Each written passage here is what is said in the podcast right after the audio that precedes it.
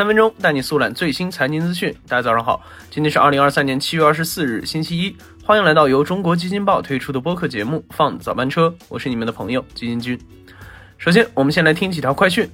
美国时间七月二十二号，OpenAI 在推特上宣布，安卓版 ChatGPT 将于下周推出，但没有列出具体日期。该推文直接链接到了谷歌 Play 商店的预订界面，用户可以在那里注册，一旦应用程序可用，就可以安装。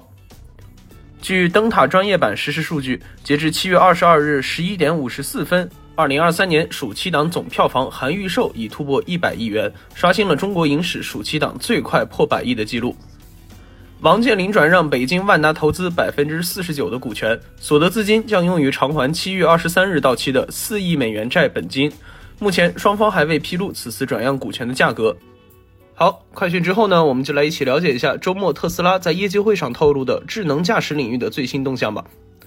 美国时间七月二十号，马斯克召开了特斯拉二季度业绩电话会，他在会上再次提到了特斯拉的智能驾驶技术。马斯克表示，现在特斯拉在美国路段已经做过了大量测试，乘客从 A 点到 B 点中间都是不需要摸方向盘的，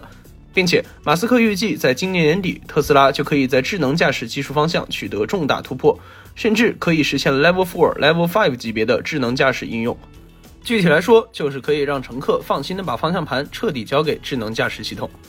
要知道，智能驾驶这个方向的研究也已经持续了一段时间了。从二零一六年开始，就有大量世界知名公司开始对这个方向加大研究投入，其中包括英伟达、谷歌，还有我国的黑芝麻等等。而随着近期人工智能的井喷式发展，以算力为基础的智能驾驶也迎来了飞速发展的契机。与此同时，随着新能源的稳定发展，各家电动车企也纷纷下地，开始研究自己的智能驾驶系统，想要借此创造出自己的独特市场优势。毫无疑问呢，特斯拉是其中做的最好的几家之一。在电话会上，马斯克还称，在今年年底前，FSD 就是完全自动驾驶的表现将优于人类驾驶员，更加安全可靠。同时，FSD 在特定的情况下，价格有可能进一步降低。除此以外，马斯克还提出欢迎其他车厂来合作购买使用特斯拉的 FSD 系统。可以看得出来哈，老马对自己的智能驾驶系统是非常有信心的。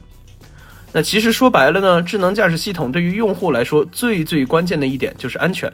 一个可以让人彻彻底底放心把自己的生命交给他的智能驾驶系统，这也正是现在各家公司想要完全实现的。但大家目前还是在一直朝这个方向努力的阶段。就像某公募人士接受中国基金报采访时表示的，他认为目前智能驾驶正处于导入期与快速成长期之间的过渡阶段，距离快速成长期已经不远了。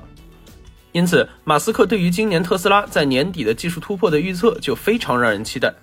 就像 iPhone、Chat GPT 的横空出世一样，智能驾驶技术也非常需要这样一个起点来实现质的突破。至于特斯拉的这次技术突破会不会是这样的一个时刻呢？就让我们拭目以待吧。